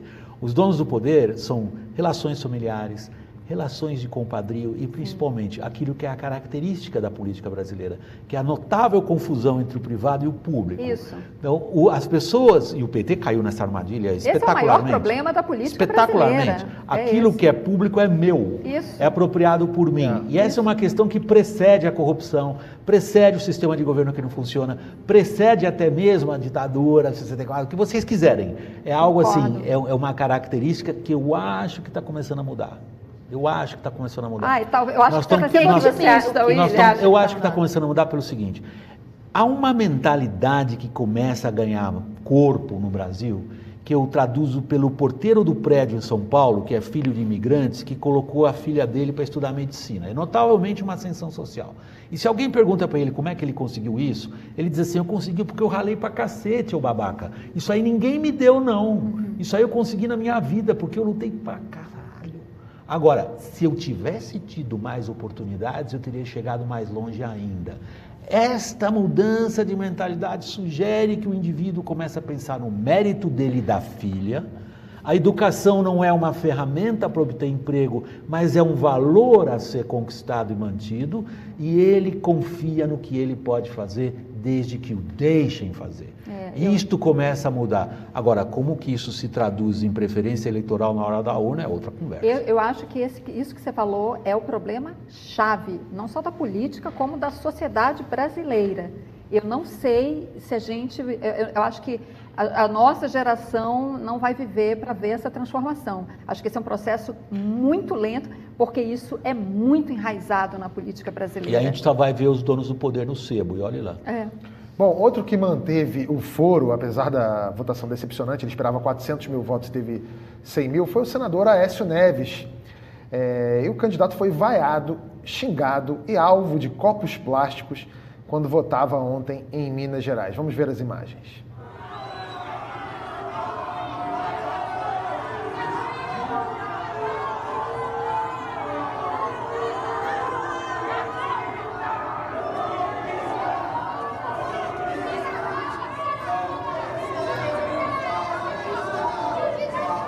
Bom, sobre o declarado, o Aécio disse: é a democracia. Como vocês se sentem vendo esse tipo de. Acho isso péssimo, porque começa com um copo plástico, termina com uma facada. Então, não quer votar no Aécio, não vota. Não precisa xingar, constrangê-lo no seu ir e vir, que é um direito de todo cidadão. Não precisa jogar copo plástico. É a mesma coisa de jogar um sapato no Eduardo Cunha, de impedir o ir e vir do Gilmar Mendes. Eu acho que eh, não vote. É, escreva um, no seu Facebook contra, faça campanha contra, mas agressão eu acho que não pode contra ninguém. É. Eu também acho isso. Agora deixa eu falar uma coisa antes de você falar, tá? Você não larga desse negócio, a gente está conversando aqui, você está o tempo inteiro delirando. É que o que falta de Cícero da educação. né? É que o Cícero da Silva, é porque eu Que falo bom que eu sou daquela geração que não tinha esses trecos aí, nem sabe direito o que é até Olha, hoje. o Cícero você, em da vez de conversar com a Silva- gente, você está falando com alguém. O que, É que você está falando? Eu quero saber os também. tá com a nossa audiência. Esse papel da Marilis não era teu. É meu também. Não, não devia ser. Peraí, vamos ó, falar que ó, o Cícero ó, da mas Silva. Tá rolando uma DR aqui, não tem nada a ver com isso. Sou o convidado. Cícero da Silva mandou mensagem para a Cris, para dizer que o nome do pastor, que a Cris falou, é Pastor Sargento Isidoro. Da Bahia. Deputado federal da Isso. Bahia. Olha, olha como é que são as coisas. A vida imita a arte. Tem um a vídeo do. Porta dos Fundos que a gente fez isso. Sério? Juro, é o pastor sargento, bispo sargento, sei lá Sério? o quê. Pois Juro, então. porque era uma piada. Você É. e o, O cara você. estão proféticos. Ele foi eleito na Bahia, esse cara é da Bahia, e ele juntou essas duas coisas que a gente está falando aqui, a pauta religiosa, de costumes, etc., e a pauta da segurança, ele colocou, eh, o- usou o nome Sargento dele PM, de suponho, campanha. né? Hã? Ele é sargento PM, suponho que eu não conheço. Ele é sargento PM. Eu suponho que sim, é, sargento, sarg- e, o nome dele Polícia na campanha Militar. foi Pastor Sargento Isidoro. Obrigada pela informação, para- pela confirmação. Como é o nome aí do nosso seguidor que deu assim, que confirmou? Peraí que eu tenho que olhar aqui. Ah, ela é muito legal. Ó, o seguidor. Tá? Ô, seguidor, não, Não, é que eu tô falando ó. com vários. A gente tem que agradecer É, os nossos Cícero seguidores. da Silva. Cícero da Acabou Silva, de valeu, obrigada. Aqui, ó, o Denilson Ofendeu falou, dois, ó, o que ela você fica esqueceu me e o dando outro que não é. bronca. Aproveitando que a gente está falando do Aécio, tem um, um seguidor, que pergun- o Gustavo Camino, está perguntando, gostaria que o, o William Vac comentasse sobre o PSDB, se acaba, e o Dória, se vai fazer o PSDB de refém, será que ele vai se juntar ao PT na Câmara? Eu acho que o PS... An- Antes de o William responder, Perdão. não só o PSDB, mas vários outros partidos também estão com a corda no pescoço, né, William? Mas o PSDB tem uma outra tradição. Né? O PSDB é uma dissidência do PMDB, quando se julgava que o Quercia estava roubando demais lá atrás. E aí o PSDB era o PMDB que vinha da- do regime militar como representante, digamos, das- de, uma- de um grande feixe de correntes. E o PSDB, por um bom tempo, a Cristina me corrige se eu estiver dizendo alguma besteira, o PSDB, por um bom tempo, simbolizou esse jogo é, de social-democracia, às vezes um pouco mais olhando para uma plataforma econômica liberal, liberal no sentido econômico, Sim. não no sentido dos Estados Unidos. Sim. Às vezes olhando para uma plataforma de preocupação social. E ali dentro deste grande centro do chamado mundo razoável, das pessoas razoáveis, das pessoas capazes de compromissos razoáveis entre o ditame da economia e a necessidade de enfrentar a questão da injustiça social, se encontrava um meio onde razoavelmente se estabelecia Era o PSDB um da diálogo Ru- é, razoável. era o PSDB da Isto Ruth foi para lá da porta dos fundos, abriram a porta dos fundos e jogaram isso aí no ralo. Como o Brasil não tem saneamento básico, jogaram no riacho ali, na Fossa Negra. Foi para fora. O que eu acho que esse processo fez foi a destruição deste, assim por mim chamado, centro dos razoáveis, onde os razoáveis se entendem com posturas razoáveis, todos com punho de renda. Isto foi embora. Eu acho que isto não tem mais volta. E o Bolsonaro é o símbolo disso, desse, da destruição não só, desse mundo político. mas o principal. É. Quem perde mais, o PSDB como um todo ou o Geraldo Alckmin? Ah, os dois, né? Acho O que aí é o ovo a galinha, viu, Tânia? É, Porque é, é realmente, é realmente uma coisa e a outra. Por exemplo, o Geraldo Alckmin tem uma postura é, muito sólida como administrador e um político dos poucos que é capaz de dizer qual o plano que ele tem na cabeça. É até enfadonho, porque quando se conversa com o Geraldo Alckmin e se pergunta quais são as propostas dele, ele começa. A reforma tributária, a reforma da Previdência, a reforma não sei o quê. Eu tenho é que estou política. ouvindo um manual de liquidificador falando comigo, Quem, sabe? quem o melhor descreveu foi um dos participantes da campanha dele, não, não fazia uma indiscrição dessa, dizia a pessoa, e disse o seguinte, Geraldo, você parece um prefeito que sabe exatamente qual é o problema de cada um dos seus munícipes, mas você não é capaz de vender um sonho para o país. Parece que isso refletiu na votação de maneira, digamos, muito contundente. E o Dória, o que, que vocês acham? Como o é Dória o é vítima dele? de si Ah, um mesmo, gato, em né? certa medida. Porque eh, eu acho que o Dória ignorou o que parecia óbvio a todo mundo que olhava a política, que havia uma cobrança do eleitorado paulistano imensa, que o Serra já tinha experimentado antes. Uhum. É o seguinte, você nos convenceu que você é uma alternativa, queremos essa alternativa. Uhum. Não queremos encarar você como alguém que usou o nosso voto para uma outra escada. Queremos por quatro anos. Queremos. Eu acho que ele pagou um preço altíssimo por esse passo que ele deu. Se ganhar, tudo será esquecido. Se perder, isso lhe será cobrado até o fim da sua carreira A política. vaidade é o pecado favorito. Vamos agora, eu quero saber de cada um de vocês, qual a expectativa, o que que vocês acham, um palpitão para o segundo turno? Nossa, a gente errou tanto, né? Você mesmo abriu o programa falando de um É, monte eu de achava, palpite eu que a gente achava, deu eu, aqui, eu tinha achado, até falei isso no, em outro, em outro Esta é uma programa. pergunta, não é do programa eu Tabet falei essa aqui, pergunta, essa eu pergunta falei é aqui, da Você está me G. Interrompendo durante a minha. Não é possível isso. me, G. arruma, me Marim. arruma uma focinheira aqui. Eu quero, eu quero uma, uma, uma- Tem aquela fita Não, você isolante? está roubando a Silver pergunta tape. da Eu- nossa Eu audiência. tô, não tô nem aí. G. Marim, Marim, Qual o nome dela? pergunta- Qual o nome dela? G. Marim. Ela acabou de inventar. É, tá inventando William isso. Vac- Pergunta. William tá olha, o pergunta pro papel, William quem vence o segundo turno. Ah, ótimo, obrigado. Eu você, fala, você me interrompeu para repetir exatamente o que eu estou fazendo aqui. O que eu ia dizer é que a Ela gente. está não- tá achando que assim ela rouba a inteligência sua, entendeu? É. Ela está pegando carona na tua inteligência. É, aí. Eu não, é Eu tô- G. eu tô Marim, querendo ele tá, roubar ele tá roubando as perguntas. Eu, eu então. acho que é o Bolsonaro. Será uma surpresa se ele não vencer. Na verdade, como se fala em inglês, is his election to lose.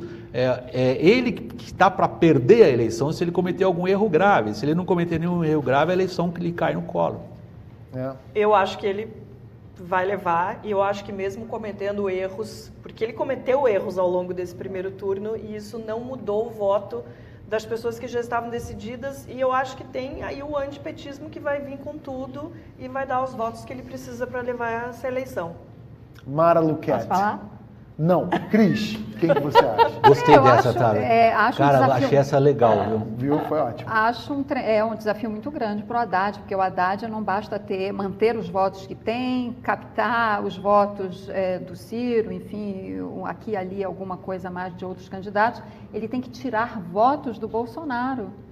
E isso é uma tarefa muito difícil. Mas teve muita gente que não votou, né? Teve muito voto branco, nulo e abstenção, né? Sim. Eu acho que se, o- se o Bolsonaro Não insiste, fugiu no padrão muito, normal, né? Não fugiu muito No padrão da média. histórico. Padrão, Eu né? acho que se o É. Bolsonaro insiste nesse discurso de muita violência e o Haddad tivesse uma postura mais de, de, de, de anular esse antipetismo, mas no day after ele já, já vem essa coisa de ele vai toda segunda-feira. Mara, o né? Haddad teria Ah, que anular, na verdade, a dependência que ele demonstra que ele tem do Lula. Ok. E ele não vai fazer Então, isso. exatamente. Se, pelo menos poderia ficar mais difícil, mais É uma disputado. grande questão que você acabou de levantar. Eu acho que é a questão estratégica fundamental do ponto de vista do marqueteiro do PT. Neste ponto, o Lula é um ativo ou é um passivo na campanha? É muito difícil de responder essa pergunta. Mas você foi, eu acho que você foi ao, ao eixo do problema político de quem traça estratégias. Estratégia é a palavra errada nesse contexto, quem, quem traça as táticas agora. Ah, O Lula é algo a ser explorado ou o Lula é algo a ser, na medida do possível, relativizado? É duríssima essa decisão. Eu acho que tem, eu acho que tem uma, uma curiosidade aí que é a seguinte: o Lula, ele não, não- é, é incontestável que ele é um cara hiper carismático, que ele é um cara que É entrega uma voto relevância política sem, sem, sem paralelo. Tudo isso, tudo isso, maravilhoso. Só que no último debate aconteceu um negócio do que o Álvaro Dias, naquele momento dele de pegar um papelzinho com as bandeirinhas dos países da Copa de 2014, está aqui a pergunta para você entregar para o seu chefe que está preso. Eu acho que aí divide a história do Lula, que é uma ideia, e o Lula ideia é um cara que ganha a eleição em primeiro turno, é um cara que entrega voto pra caramba. Mas o Lula presidiário, esse Lula que o, o Bolsonaro, acho que vai fazer questão de lembrar no segundo turno, que é o teu chefe, Haddad, que Vai você é um pau mandado dele, é esse Lula que, nisso. que não Vai cola, não, vai- não vai É fazer meio o Haddad óbvio, né? E, aí- e tem o seguinte também, esse é o time que até agora ganhou fazendo isso. Vai mexer nesse time por quê? O problema desse time é não fazer um gol contra, no fundo. É jogar o jogo dentro do tempo. Tempo em política é sempre um fator fundamental, muitas vezes as pessoas ignoram. Quase toda decisão política é uma decisão contra ou a favor do tempo. A decisão, por exemplo, de esticar a questão da, da, da, da candidatura do Lula foi uma aposta perigosíssima contra o tempo. Quando eles perceberam, os comandantes do PT, que eles estavam atuando contra o tempo, eles corrigiram, não foi suficiente. Eu não sei se o tempo daqui até a segunda votação, a 28 de outubro, é suficiente para que um grande, esse número imenso de pessoas faça uma meia volta e encontre no Haddad o que até agora elas parecem ter encontrado no Bolsonaro. Me parece que contra o tempo essa aposta não vence. William, você lembra, você estava na entrevista, nós fizemos sabatina com alguns candidatos e fizemos com Haddad dias antes dele ser confirmado. E lembra que ele, falou para Ah, a que gente... legal, parabéns, legal que vocês disseram isso. É, e nós questionamos ele exatamente sobre a estratégia e ele, Haddad, falou: Eu sei que é uma estratégia política arriscada. Arriscada. Lembra disso? É, lembro. O Haddad, ontem, no discurso dele, logo após a, a- a confirmação do resultado do, do primeiro turno, ele falou: Nós agora vamos fazer uma campanha baseada em argumentos. Só que o Bolsonaro não quer fazer uma campanha baseada em argumento. Argumento você tem se você tem a oportunidade de debater argumentos. Então vamos para o debate, os dois. Bolsonaro, acho difícil. Talvez muito foi um dos que momentos, foi um dos momentos mais interessantes do, do, do Ciro no debate da última quinta-feira, quando ele vem e diz assim naquele tom dele, quer dizer, eu não sei, ele estava ele estava balançando um pouco. Ele diz assim: o pessoal não está querendo saber de proposta porra nenhuma. É isso aí. É Ninguém está em aí. cima disso. E, engraçado, ele acertou ali. É um pouco a postura das pessoas, às É, vezes, de cara, novo, não é hora de discutir com firula. O Cabo Daciolo. O É. Cabo da Ciolo é o retrato que o povo não quer proposta, não quer argumentação. O Não, povo neste quer momento, Tabet. solução, frase Neste feita. momento, neste É, momento. Neste E, momento. nesse- e- e falando disso aí, exatamente isso que você está falando, é, a campanha do Bolsonaro no aplicativo, no, no WhatsApp, ela, ela é muito. A gente tem que reconhecer isso. Ela é muito bem feita. É funcional. Ela é funcional, É. as frases feitas, os memes. É isso que a Marilis falou, que é, o, o Bolsonaro tem tudo para ganhar. Ele só não precisa errar tanto Uhum. quanto. é, isso também é muito subjetivo, porque É. para a grande imprensa, sobretudo, o que é um erro do Bolsonaro, Isso. para a militância dele, é um acerto. Isso. Ah, ele não pode falar um negócio desse. Aí você entra no grupo lá da, da, da- da família que é Bolsonaro, ou dos caras que apoiam Bolsonaro, eles acham lindo quando ele comete um erro. O que Isso. para a imprensa é erro, para eles é. Veja a, cole- veja a coleção de frases desastrosas, entre aspas, do vice dele, do Mourão. Não pegou nada para o Bolsonaro. É. Não pegou nada, não teve Olha consequência aqui, tem, nenhuma. tem uma outra pergunta aqui do Fabrício Autopeças. Fabrício Autopeça, você acabou de fazer um mercha. Essa Aqui, campanha- foi isso? Fabrício Essa Autopeça, campanha- você ganhou um mercha da gente. Você está devendo um dinheiro, tá, Fabrício? Essa campanha virou uma briga de repente? Eles não querem Não. proposta, querem um round? Ele pediu para a gente falar um pouco sobre isso. Foi uma coisa que virou de repente ou ela foi virando uma briga? Ela já começou assim, porque a campanha do Bolsonaro, ela começa com essa estratégia dos memes, das frases feitas, das soluções fáceis, sobretudo das soluções fáceis para problemas extremamente complexos. Eu vou na linha do tablet. Quando você se referiu instantes atrás no programa que você se vê e nos vê, e todos nós, você acha, estamos numa guerra cultural, essa guerra cultural teve várias batalhas. A de 2013 para cá, por exemplo. Quando a gente começa a olhar na linha do tempo, a gente percebe que as pessoas vêm criando algo que agora a gente começa a reconhecer como a formação de uma corrente de opinião numa determinada direção. Se você olhar para 2013, as pessoas protestavam contra tudo, portanto protestavam contra nada. Em 2015, 2016, elas encontram um sentido em uma direção que é depor o governo da Dilma e conseguem. Neste ano, elas encontram no antipetismo uma expressão de outras coisas que vêm de antes ainda, porque senão não é possível apenas pela fraude eleitoral explicar a vitória do PT em 2014. Não é só fraude eleitoral. Sim, sim.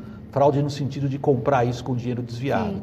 O, o, o, o que a gente hoje qualifica como uma guerra, ela levou tempo para ser construída. Claro, Portanto, sim. este é a má notícia dessa história.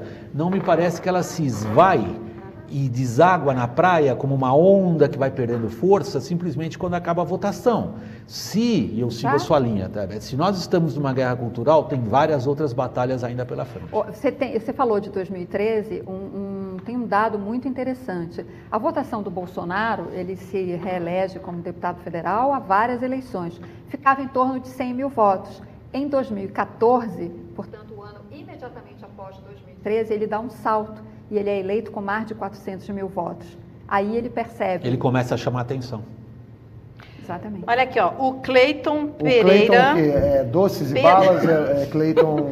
Não, é o Cleiton Pereira, Mercearia. Pedro Pedregulho e o Fique Ligado estão perguntando o seguinte: a importância. E várias outras pessoas estão aqui entrando pedindo para a gente falar do novo, do, do, do Partido Novo. O Partido Novo também surpreendeu, eu achei. é, O Novo elegeu vai uma- ter- é, tem um é, candidato a é, governador passou- em Minas é. com chances. Não, né? passou pro segundo tem que, turno, e tem né? que pensar também, é que a gente até estava falando disso ontem, né? no resultado final para presidente, o Amoedo, que já teve uma colocação surpreendente, ele perdeu muitos votos Que para a história do pro- voto útil é, do Bolsonaro. que foram É. pro O Bolsonaro, Amoedo é podia ter tido um. Muita gente que Uma acabou votação votando no Ciro É. para tentar uma terceira via e Não, e ele tirou fez, voto dali. ele, desculpa, ele fez oito deputados federais, se eu não estou enganada. Oito, Um exatamente. Oito. Enfim, é um partido estreante numa campanha, né? Teve um desempenho, acho que melhor do que o da rede, da Marina. melhor. Não, e isso prova, gente, a força das redes sociais, porque É. ele não tinha tempo de TV, Exatamente. né? Televisão era, ele não Mas parecia, ele veio- não ele veio participou, no My News, ele não veio no Tudo na participou, Chamada, ele veio no né? É, Chamada. ele ele não também. participou dos debates, então era uma cara que as pessoas não viam É. na televisão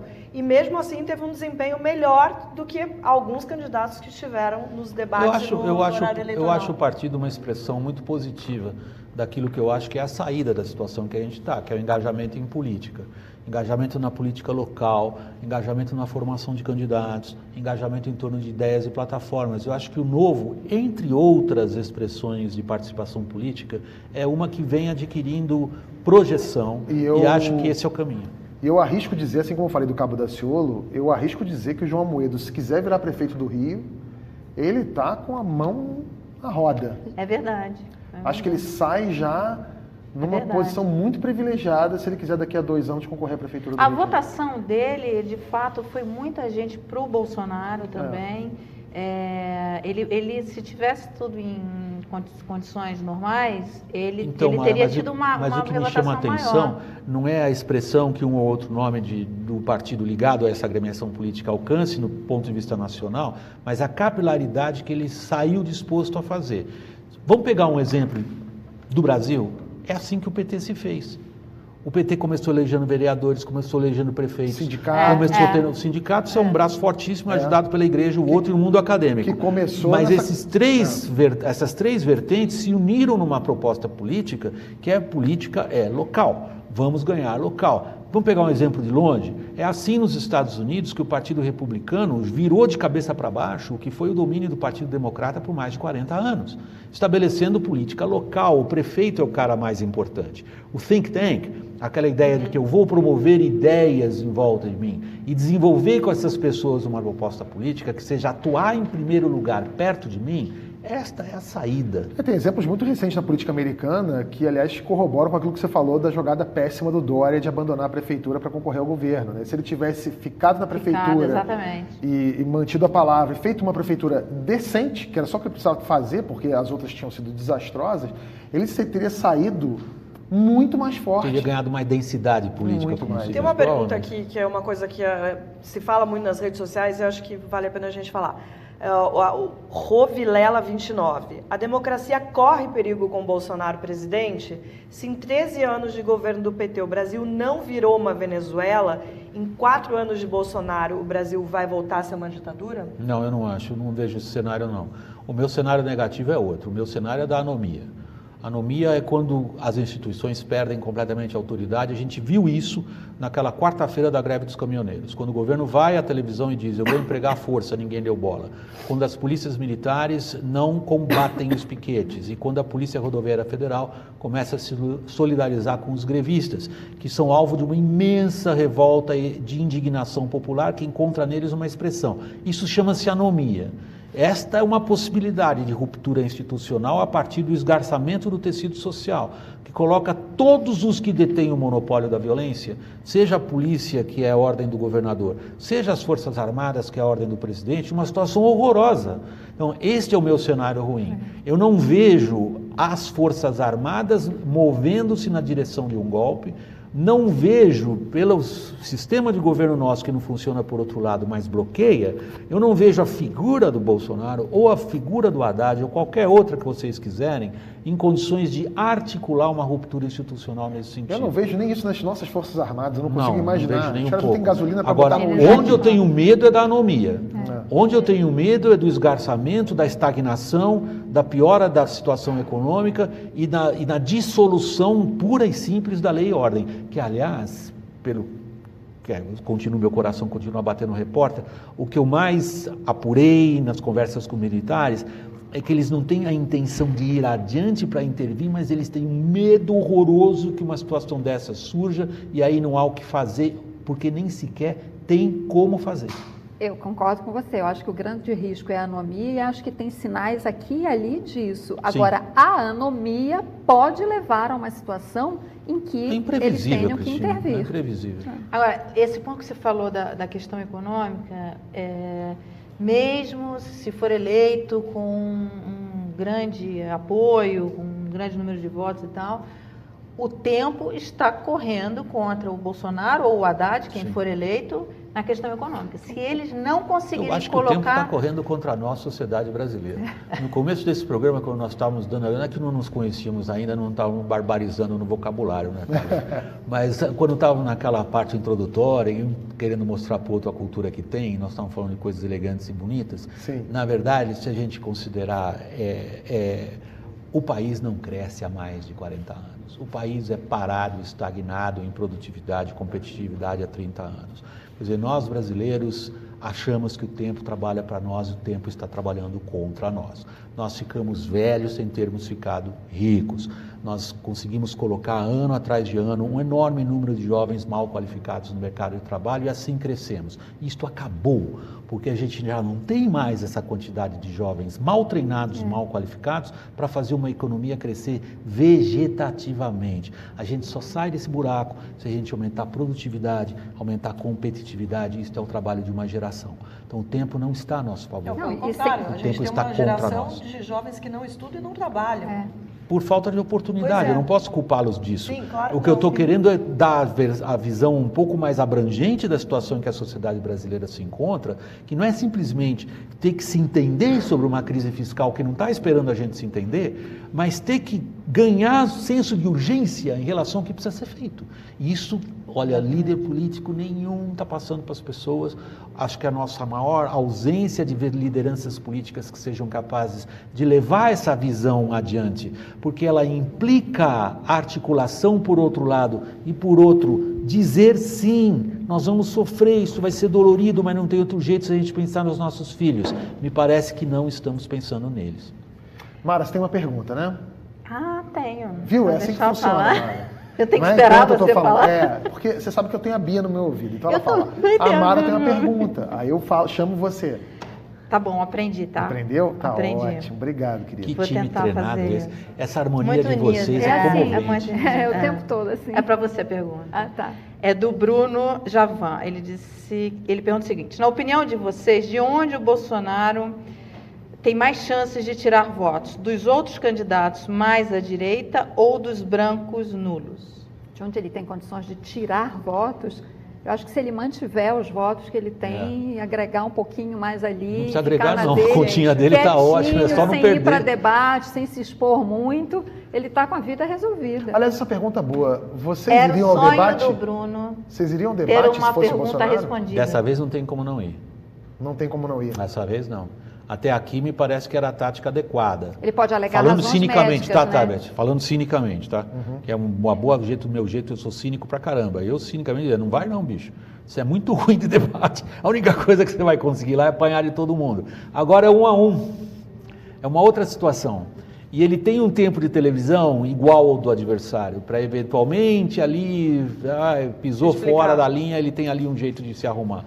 Agora não ir ao debate é fatal. Mas é. ele pode alegar razões médicas, né? Mas o médico, pelo que eu entendo, é, eu não sou médico, não tenho formação nessa área, mas pelo pouco que eu entendo disso, ele tem condições agora. Não, sim. ele até pode ter condições, mas, mas ele, ele, pode, pode conseguir é. muito facilmente que algum médico diga, olha, um não atestado acho, médico não acho ele, recomendável né? Eu acho que depois que do que o médico, disse, o médico dele disse sobre o Ciro ontem, ele não vai conseguir esse atestado. O médico chamou o Ciro de imbecil e o ameaçou com um processo por danos morais por ter sugerido que ele tinha fabricado um atestado não, médico. Não, eu sei, mas assim, não, não é difícil que você consiga uma situação dessa. É, Olha, tive o, um mal-estar. facada e quase morreu. É, então... entendeu? Ele, tá, ele ainda está se recuperando. Gente, vamos lembrar que a gente teve outros candidatos que também não participaram de debates. Né? Exato, né? exato. É, Lula William, eu acho um erro político. É a minha opinião. Eu não sou marqueteiro, não entendo disso. É, e, acho que nunca vou chegar a entender. O meu campo de, como profissional de comunicação é reportagem análise política. Agora, eu vejo como um erro político. William, uma pergunta aqui para você do Marcelo Gomes. Caso Jair Bolsonaro ganhe, ele não acaba blindado contra impeachment por, por conta do vice, né? Do vice que tem? o pessoal vai pensar. Se esse é capitão boa, né? é assim, imagina o general, né?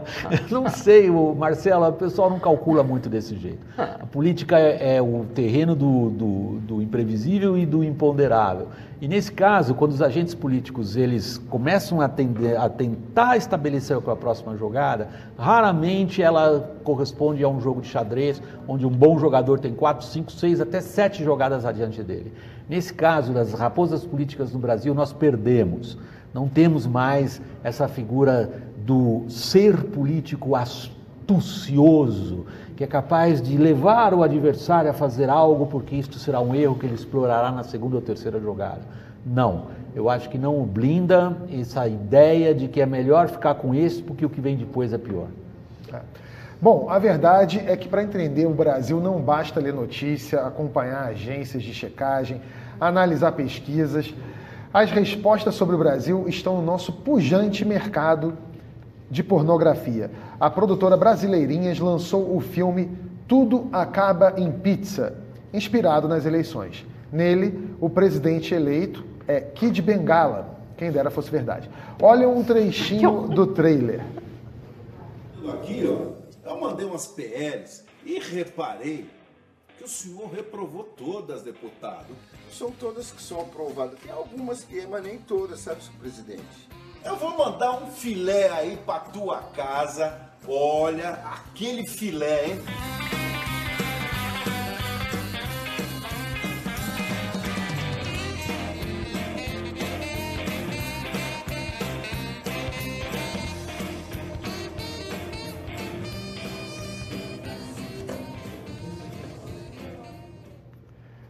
É... O filme fecha a trilogia que começou com o já clássico Leva Jato, de 2016. No ano seguinte saiu a obra-prima Felação Premiada. O filme basicamente é isso aí. O presidente, Kid Bengala, usa o sexo para comprar apoios de parlamentares. Vocês que conhecem Brasília, isso está muito longe da realidade ou sem comentários. ah, temos, tem coisa aí. Tem coisa aí. William, você já soube disso, de parlamentar comprado por, isso, por um filé, entre aspas? Isso, nós... isso começou, essa bagunça, há mais de 30 anos. Existia um circo famoso em Brasília, é, onde eram trazidas é, de avião, vinha o avião inteiro. E aí tinham festas fenomenais. Eu não posso dar os nomes nem nada. Olha Isso é aí. é famoso, famoso, famoso. Esse é um mercado em Brasília altamente desenvolvido e populado. Entre outras, entre outras razões, porque é um dos maiores IDHs do Brasil. O nível per capita em Brasília é altíssimo. E o que corre de grana, você acha que prostituição ia ficar fora? De jeito é. nenhum. É verdade. Entra ano, sai ano, muda presidente, muda o Congresso, mas o Brasil será sempre o país da putaria. É com essa mensagem de esperança, luz e paz que eu encerro a segunda chamada de hoje. Muito obrigado a você que ficou até agora com a gente. Inscrevam-se aqui no canal, para a gente é muito importante que vocês se inscrevam para a gente poder ficar mais relevante no YouTube. Aqui é notícia todo dia, tem 5 e meia da tarde, tem o Dinheiro na Conta, amanhã tem o Sem Politiquês para Dani Lima, Quarta, o hashtag Poder com Cris Serra. E quinta, o Economia é Genial. A sexta é do é pessoal da Thaís Herédia. Valeu, gente. Muito, muito, muito, muito obrigado por acompanhar a gente até aqui. Obrigado, William, pela presença. Foi um prazer. Posso falar para escrever no meu? Não, eu falo no meu mesmo. Não, por favor, fala no seu. Eu estou aprendendo com eles. Quero um gênio dessas coisas. Eu estou novo nessa história. Ó, se inscreve no meu também. Painel WW. Obrigado, pessoal. Painel WW. Inscrevam-se lá no canal do William Vac também. Tem mais algum merchan para fazer? Não, Maroquê? Podemos encerrar. Muito obrigado, gente. Até segunda que vem com mais um Segunda Chamada.